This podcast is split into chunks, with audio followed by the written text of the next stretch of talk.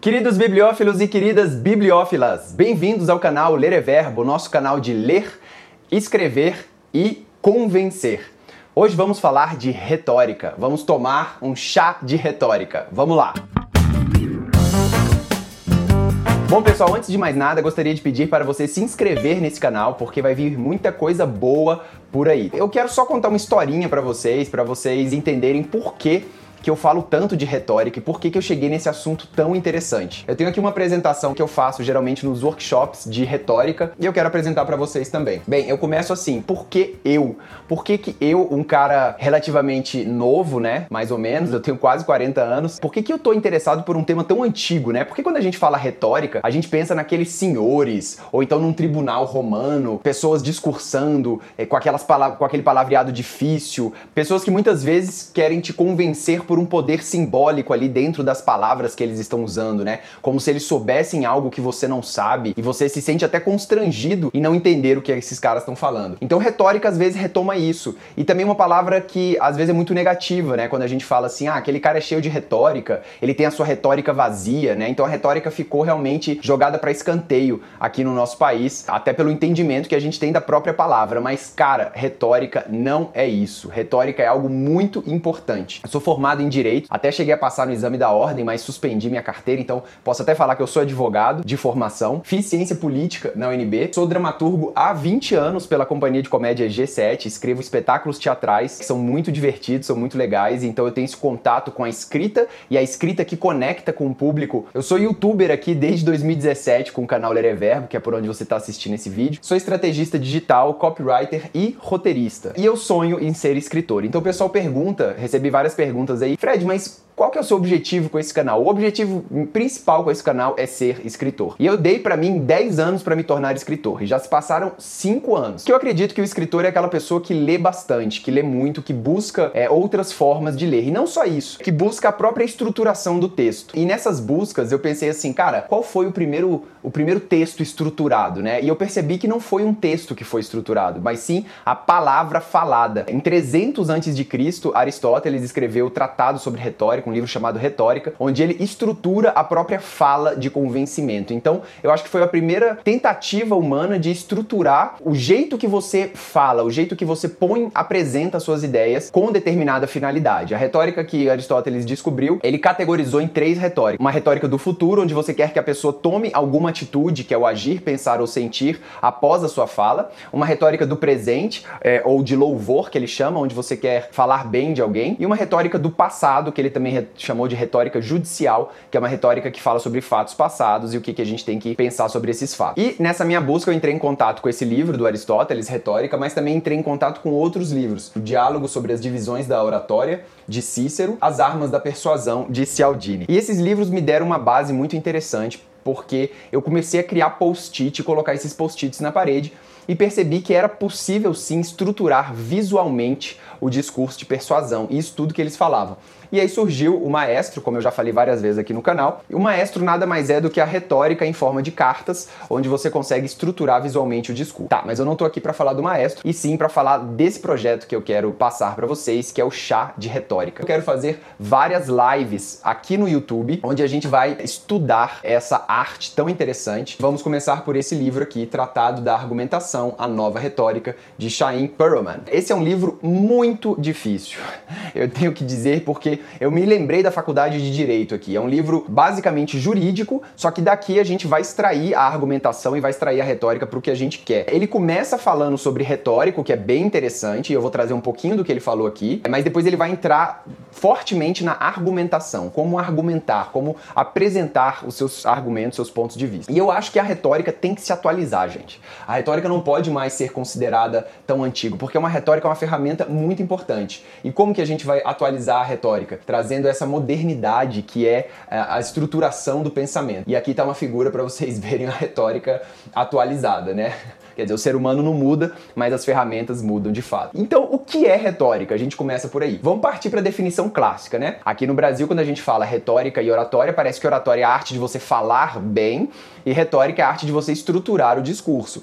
Mas na verdade é a mesma coisa, assim, porque retórica é a palavra grega e oratória é a palavra romana. Então, Cícero usava oratória, mas ele estava se referindo à retórica, que é a estruturação. Só que Cícero trouxe esse elemento do orador, o orador como uma figura muito importante. Por isso que a gente divide, né? Oratória é você trabalhar o orador em si, retórica é você trabalhar o discurso. Ok, podemos dividir assim também. Só que eu vou falar de retórica, eu não vou trabalhar o orador nesse momento. Não vou dar técnicas de falar, técnicas de discursar, de mexer as mãos, de não ficar nervoso, não vou falar disso. Até porque o que você vai falar? Você pode até ser um orador muito bom. Inclusive, eu recebi um comentário no Instagram, uma pessoa falando assim: pô, Fred, eu quero ser um orador, eu quero ser um orador, o que, que eu faço? Me dá uma dica. Eu falo, cara, primeira coisa, o que, que você vai falar? O que, que para quem você vai falar? Então você tem que estruturar o seu pensamento, só que você tem que saber o que, que você quer falar. Então, retórica, na definição clássica, é a arte de usar uma linguagem para comunicar de forma eficaz e persuasiva. Perceba que ele usou a palavra arte. E oratória é a arte de falar em público de forma estruturada e deliberada, com a intenção de informar, influenciar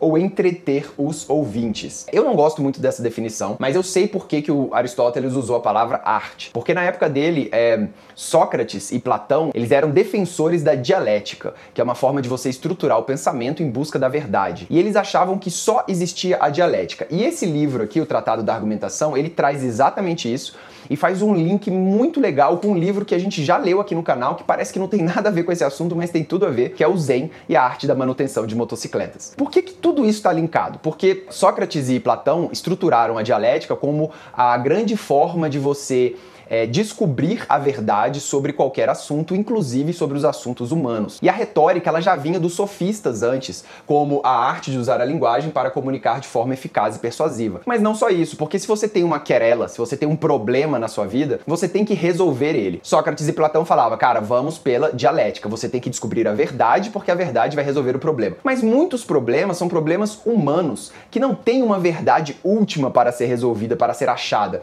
E aí sim que usamos a retórica retórica, onde vimos argumentos de um lado, argumentos de outro e decidimos, deliberamos de acordo com até às vezes sentimentos humanos sobre aquela questão. E aí a retórica, Aristóteles, muito espertamente, para não deixar a retórica ser extinta por conta da dialética, ele falou assim: não, não, não, peraí.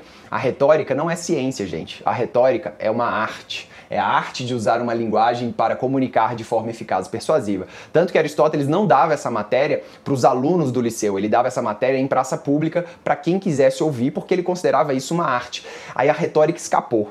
A retórica escapou da inquisição da dialética ali. E hoje a gente vê muito que a busca pela verdade, a verdade em si é muito relativa, né? Na época em que a ciência foi fundada ali, principalmente com Descartes e tal, era o método. O método científico é muito importante. Só que hoje, até com a física quântica, a gente percebe que próprio fato que você está observando, ele muda de acordo com o observador. Então a retórica voltou a ganhar força. Voltamos a, a ter agora uma, um contato com grandes públicos dentro das redes sociais muito mais significativo. Uma argumentação bem feita, uma retórica bem feita, uma forma de usar a linguagem de uma forma eficaz e persuasiva voltou a ser muito interessante. E a gente pode reestruturar esse pensamento que ele é tão básico, tão fundamental para o ser humano de um jeito moderno. E é isso que eu quero fazer com vocês. Então, para mim, a, a retórica tem uma outra definição. Para mim, a retórica é uma ciência que estuda a melhor forma para se estruturar uma comunicação com a finalidade de formar um entendimento para a tomada de uma ação.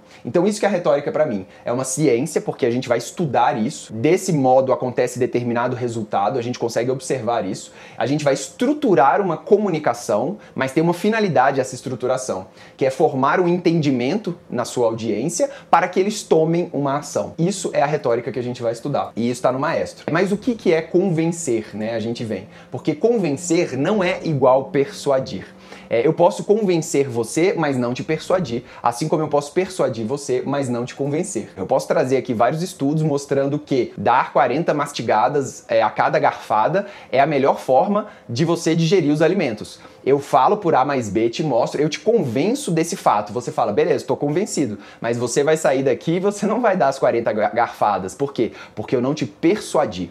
Persuadir é você dar as 40 garfadas, é você tomar uma atitude, tomar uma ação com base nas informações que eu te apresentei.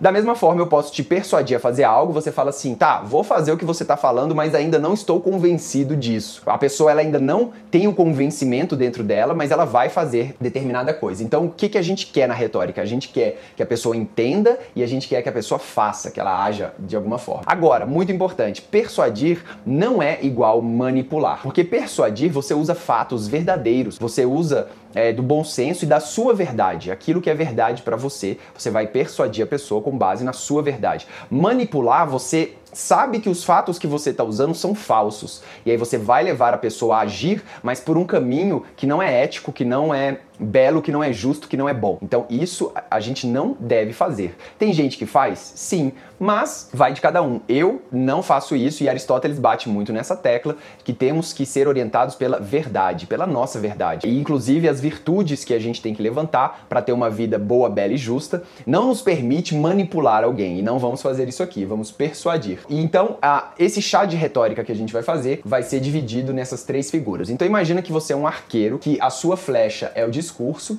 e que a sua audiência é o alvo. A retórica é isso, nós vamos trabalhar a nossa flecha, vamos deixar ela bem afiada, com a ponta bem afiadinha para ela conseguir entrar no alvo, só que também temos que trabalhar a nossa audiência, temos que trabalhar o alvo e é sempre pela audiência que devemos começar. Porque se você é um arqueiro, tá, com arco e flecha, você vai fazer o quê? Primeiro você tem que achar o lugar que você quer acertar para depois atirar a sua flecha. Então você não sai atirando flecha por aí. Então é muito importante definir a audiência e a retórica ajuda muito na definição da audiência, não só criar personas, né, mas todo um contexto maior para você definir a sua audiência. O discurso é a flecha e o orador a gente não vai entrar nas técnicas de oratória, mas o orador é uma figura também muito importante. Quem sabe no futuro a gente faz um chá de oratória, mas agora é o chá de retórica onde a gente vai estudar retórica. Pessoal, então olha só, o que, que eu quero fazer? Eu quero fazer lives para que nós possamos conversar, trocar ideias sobre retórica. Eu quero apresentar em cada live um ponto desse livro aqui do Tratado da Argumentação até a gente passar por ele. Vão ser algumas lives, porque o livro é né, um pouco grosso aqui. É, e eu quero também propor exercícios práticos para vocês fazerem. Então, por exemplo, como fazer um podcast, estruturar um episódio de podcast, como fazer um texto para rede social, como fazer um texto de um vídeo de venda, como fazer uma, uma petição onde você quer pleitear algo para alguém, como fazer uma argumentação onde você quer fazer a pessoa pensar sobre algo. Então, exercícios práticos ali a gente pode jogar, vocês podem me mandar isso e depois a gente analisa também nas lives. Esse projeto Chá de Retórica vai acontecer aqui no canal e eu quero que vocês entendam que agora o canal Ler é Verbo vai ser o canal desses três verbos principais: ler, escrever e convencer. Tá certo? Gente, muito obrigado pela audiência. Espero que vocês tenham gostado aqui desse pequeno vídeo explicativo e preditivo aí do que vai vir aí no futuro. Qualquer dúvida, qualquer sugestão, qualquer comentário, eu estou completamente aberto e disponível para ler o que vocês vão escrever aqui embaixo. Um grande abraço, boa sorte e até a próxima. Valeu!